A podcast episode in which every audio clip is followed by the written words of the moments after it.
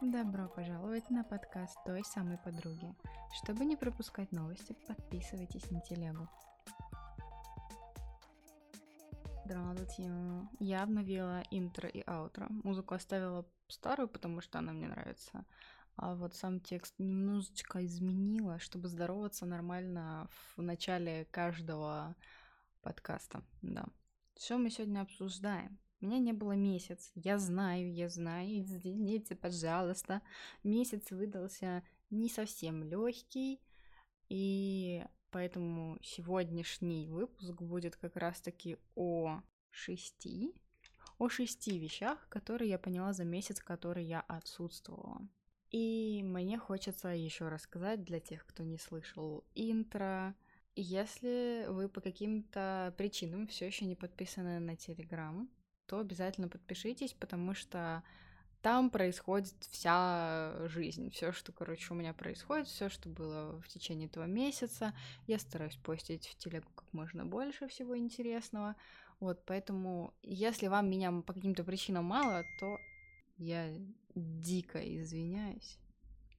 Если по каким-то причинам вам меня мало, то обязательно подписывайтесь на телегу, там меня будет много, всем хватит.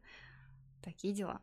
А, и еще анонс э, Boosty, точно, точно. Я создала какое-то время назад Boosty с медитациями, но нигде в подкасте об этом не говорила. Вот. Но мы еще к этому вернемся, потому что там будет отдельный пункт про это. Так что чуть-чуть забежала вперед. Возвращаемся назад. Это будет такой разговорный, болтушный выпуск. Я давно хотела такой записать, но что-то как-то как будто бы не о чем было поговорить.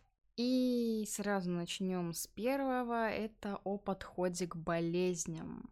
Так уж получилось, что этот месяц получился очень таким болючим и не очень приятным в плане здоровья, и поэтому я пересматривала, саморефлексировала на тему болезней, плюс мне помогала сестра, и она помогла мне понять одну такую вещь, что если отрицать все существование болезней и всячески пытаться себя убеждать в том, что я там стопроцентно здорова, вместо того, чтобы какие-то штуки прорабатывать, это просто создает дополнительное сопротивление и нежелание выздоравливать и прочее, прочее.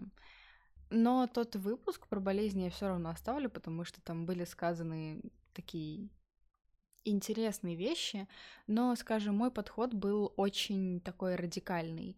И на самом деле, если бы я тогда не дошла до такого состояния, то вряд ли бы я сейчас сделала такие выводы, которые я сделала. А выводы, в общем, такие. Если я болею, значит, я где-то пропустила сигнал тела, и оно начинает сигнализировать громче в виде болезней. И в начале года, когда был Новый год, я загадывала желание о том, что я хочу лучше слышать свое тело. Потому что мы говорили об этом в совместном подкасте новом, на него ссылку оставлю тоже здесь, вам. А, но мы говорили о том, что интуиция, она в основном про тело. То есть интуиция это никогда не про голову и не про ум. И был такой запросик на чувствование интуиции, на, в принципе, чувствование понимания своего тела, и я загадала желание, и, в общем, оно начало исполняться просто чуть-чуть криво-косо, ну, как бы по пути наименьшего сопротивления, я так предполагаю. И пройдя через определенные штуки со здоровьем, я решила, что и я все еще не верю в то, что может продуть, или в то, что э, сидя на чем-то холодном можно отстудить себе все яйца, но если что-то болит, значит, я где-то пропустила сигналы своего тела. И если что-то болит, значит, я где-то себя предала. Сделала то, чего я не хотела делать, или не сказала о чем-то, или сама нарушила свои границы, или кому-то другому позволила нарушить свои границы. И тогда тело, оно начинает сигнализировать и говорить тебе, так, подожди, ты хотела, чтобы мы с тобой были в тандеме, вот мы с тобой в тандеме, и я тебе говорю, что ты сейчас поступаешь абсолютно неправильно. Так что, ну-ка, ну-ка это, давай, решай. Вот, и хоть и была большая обида на тело за то, что оно все время болеет, сейчас это убралось и проработалось благодаря изменению мыслей на тему болезней. Но опять же, до этого нужно было дойти, и хоть я и раньше слышала подобную формулировку про сигналы тела, я ее отказывалась воспринимать. Такие дела. И вообще, тело умная машина. Она не болеет всегда. А, она болеет тогда, когда выгодно, когда надо. Когда ты не слышишь себя, когда ты хочешь слышать себя, но при этом э, старательно игнорируешь все то, что твое тело хочет. Такие, короче, за запутанные немножечко мысли, но я думаю, кто, кто, вот, кто понял, тот понял. Вот так вот. Второй момент. Тета-хилинг — это божественная вещь.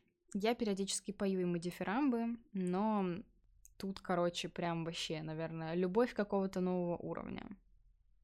Поражает то, насколько быстро и эффективно можно развязать какую-то болячку, какую-то проблему, какой-то затык в той или иной сфере. Эм, я отучилась на двух курсах тета-хиллинга, на базовом продвинутом, и мне все время хотелось применять его для других людей, но не для себя. С собой было как-то не очень интересно работать, а, а вот с другими прям тянуло. Но людей, которые доверяют это хилингу, еще пока не так уж и много, во всяком случае, в моем окружении. И однажды я рассказывала своей знакомой о том, что вот есть такая прикольная штука, это хилинг, рассказывала, рассказывала. Она такая, это так классно, что с помощью такого инструмента можно изменить собственную жизнь. Типа, почему ты работаешь с другими, почему ты не хочешь этот инструмент направить на себя? И я тогда не помню, что я ответила, но там было что-то типа да я, это понятно, но мне интересно с другими.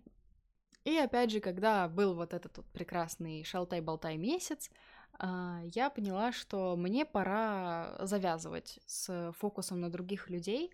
Конечно, это есть в моем дизайне. Конечно, я человек, э, там, по разным причинам можно понять, почему я нацелена на людей. Мне это все равно интересно, и я от этого не ухожу. Но на других у меня всегда был фокус больше, чем на себе. И я решила направить всю вот эту вот штуку тета-хиллинговую на себя. И было очень сложно, потому что в тета-хиллинге очень важно отделить собственное эго от того, что тебе идет, от потока, который ты читаешь. И когда ты работаешь с собой, это намного сложнее, потому что эго отделить ну, практически невозможно, но приходится.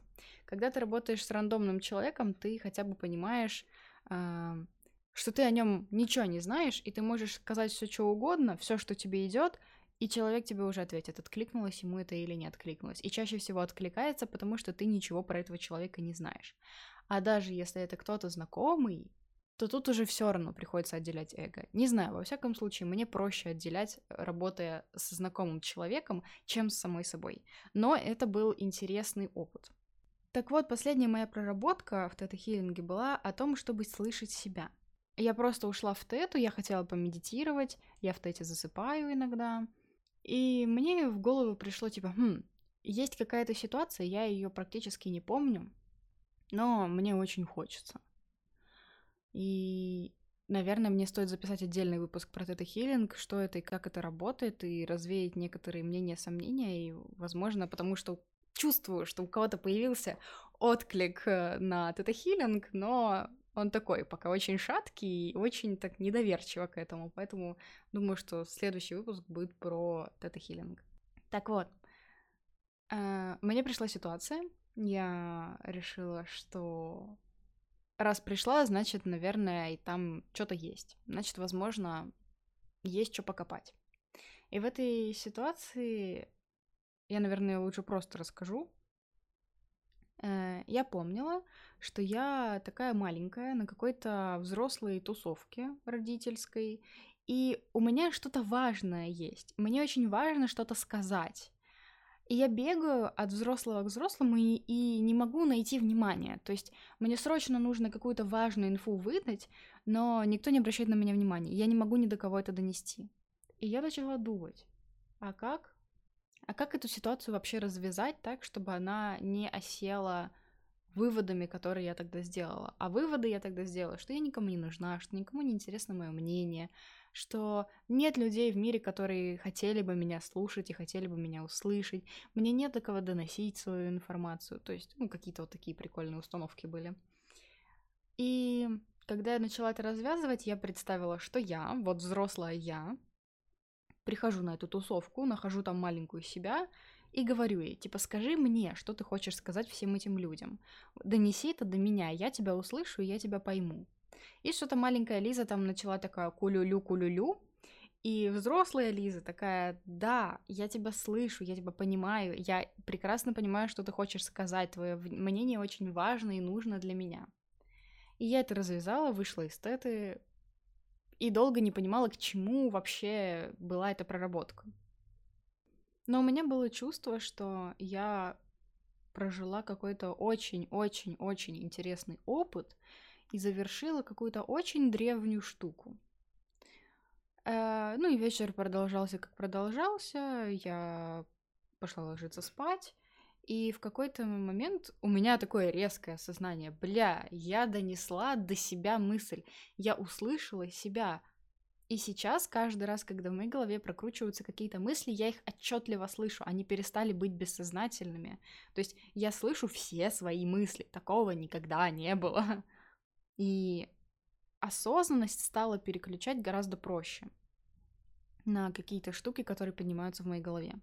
И за 20 лет я никогда себя так хорошо не слышала, как вот именно сейчас. И сколько времени заняла у меня эта проработка? Ну, где-то минут 15-20. 20 минут, и я слышу себя как никогда. Типа, насколько крутой инструмент это два что-то хилинг. Третий момент — это саморефлексия. Жалуюсь другим людям, высказывая то, чем вы недовольны всегда, не акцентируясь на хороших моментах, выискивая чужое одобрение и бесконечные походы за советами забирают вашу силу у вас. Мы добровольно складываем и отдаем в чужие руки свою саморефлексию, а саморефлексия — это очень важная штука. Саморефлексия — это когда вы думаете, обдумываете, передумываете какие-то вещи, которые происходят в вашей жизни на данный момент. Это может касаться какой-то определенной сферы, это может касаться сферы деятельности. То есть, грубо говоря, это просто пережевывание ментальной жвачки единоразово. Но когда мы ходим жаловаться, когда у нас есть контактик на случай, если нам плохо, и нас никто не может поддержать, и мы вываливаем все свое говно переписку с кем-то или в разговор с кем-то, мы забираем у себя эту саморефлексию. И саморефлексия, она чаще всего происходит не просто в голове. То есть, чтобы качественно, грамотно прожить и увидеть собственную силу в себе, это нужно как минимум прописывать или проговаривать себе в видеодневник. Как хотите, так используйте.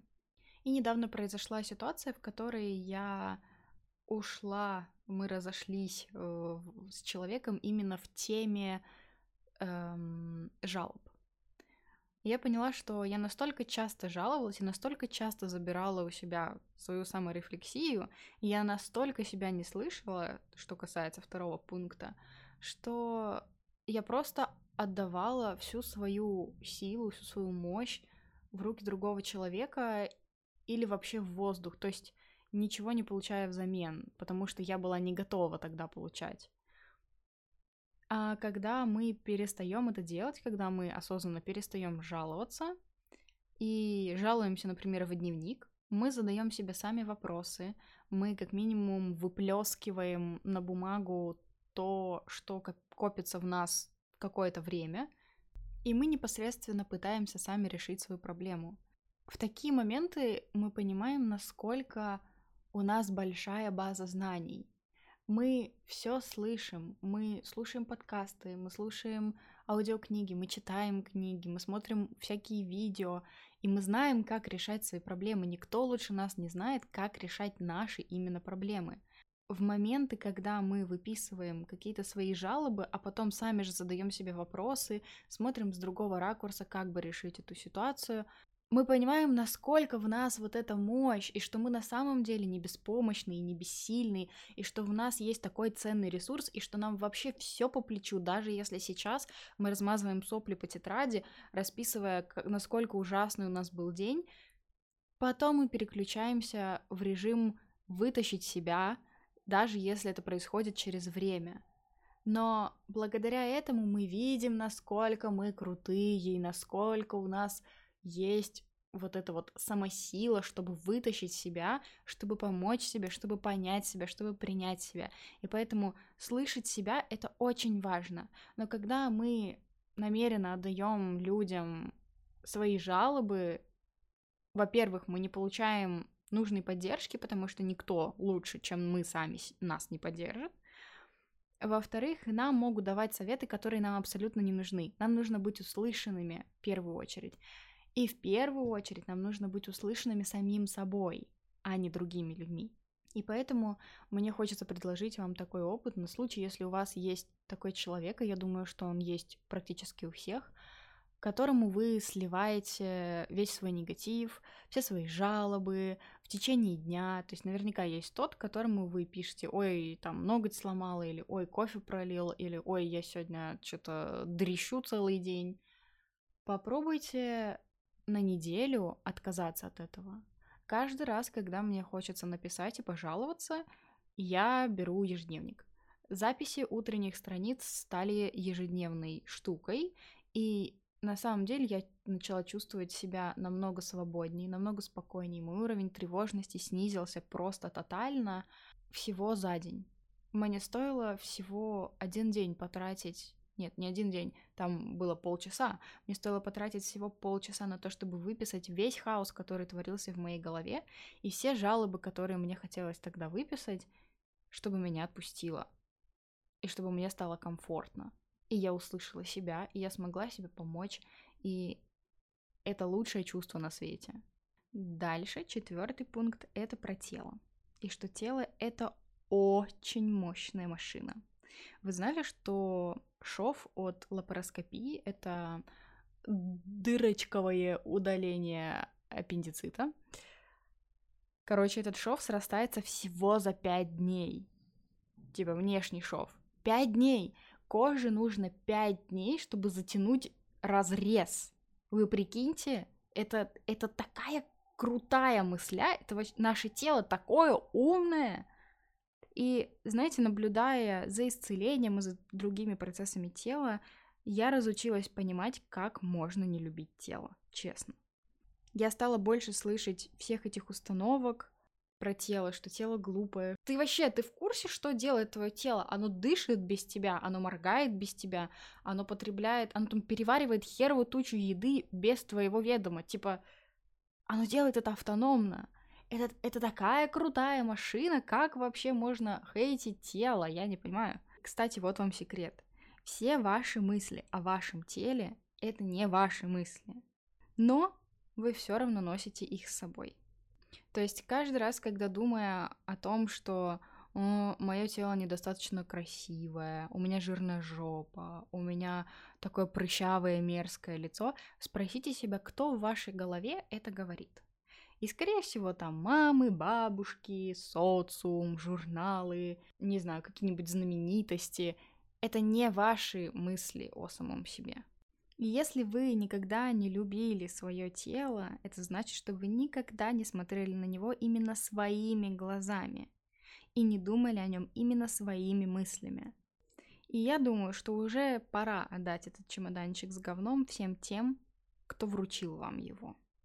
То есть вот прям взять каждую мысль по поводу вашего тела, отследить, кто и когда вам это говорил, а потом мысленно пойти и вручить ему обратно все эти установки. Это им с ними жить, это их мысли. Пускай они дальше сами варятся в этом дерьме, потому что какой смысл ненавидеть тело? Какой смысл его не любить? Какой смысл каждый раз говорить себе в зеркало, что вы страшный и некрасивый? Что от этого меняется? Меняется ваше настроение. А в какую сторону оно меняется? И хотите вы себя так чувствовать или нет, это уже вопрос. Пятый момент. Не забирайте у других их самостоятельность. Это, наверное, прям такой самый масштабный урок этого месяца, потому что когда вы гиперопекаете друзей, родных, партнеров, вы перестаете видеть их силу. Когда вы стараетесь надеть на человека спасательный жилет и сказать ему, так, вот я тебя сейчас привязала к себе, и я тебя буду вытаскивать каждый раз, когда тебя начинает сносить течение, то этот человек так и никогда и не научится плавать. И вообще, эти люди до вас как-то жили, да? Да. Но когда мы лезем решать чужие проблемы, вместо того, чтобы просто послушать или спросить, как я могу тебе помочь, мы перестаем видеть самостоятельность этих людей. Они для нас превращаются в таких детей недотеп, которые сами ничего не умеют, сами ничего не могут, за них все время надо что-то решать, и мы все время впрягаемся, нас начинают хейтить, потому что бля, да что ты лезешь ко мне вообще со своими советами, они мне вообще не нужны, я тут сам как бы барах, то есть мне нормально, я свой опыт получаю. И вы устаете от этого, Зачем вам это нужно? Чтобы, чтобы что? Чтобы получить одобрение, чтобы вам сказали спасибо? Да переключитесь вы уже в какой-то веке на себя. Может быть, это вам самим нужна собственная помощь, а не вытаскивание других людей из, из их болота, в котором им комфортно может быть. И вообще, в общем и целом, люди поднимаются и опускаются до наших ожиданий. И если вы наблюдаете за тем, что человек э, беспомощный, ему все время нужна помощь, и что он вообще какой-то лох и ничего сам не умеет, он будет вам это транслировать. Не бойтесь не быть опорой кому-то. Многие люди просто не получают жизненный опыт, потому что вы их затыкаете в свой круг спасения.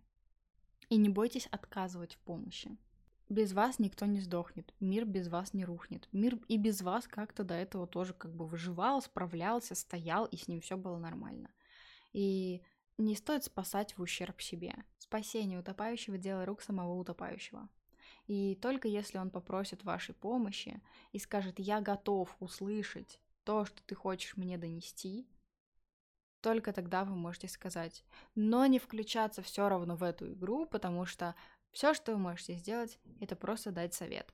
А воспользоваться им или нет, это уже дело рук самого человека.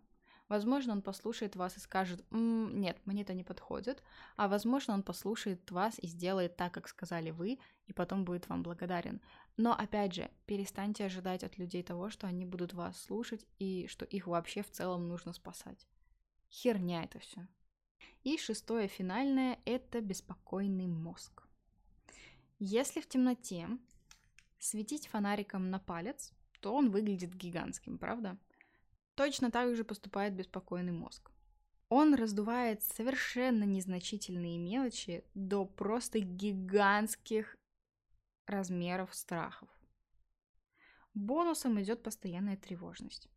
Начав снова писать утренние страницы и писать каждый раз, когда у меня появляются какие-то мысли, какие-то тревожки и прочее, я поняла, что мой ком из проблем, болезней и страхов просто рассыпается в пух и прах.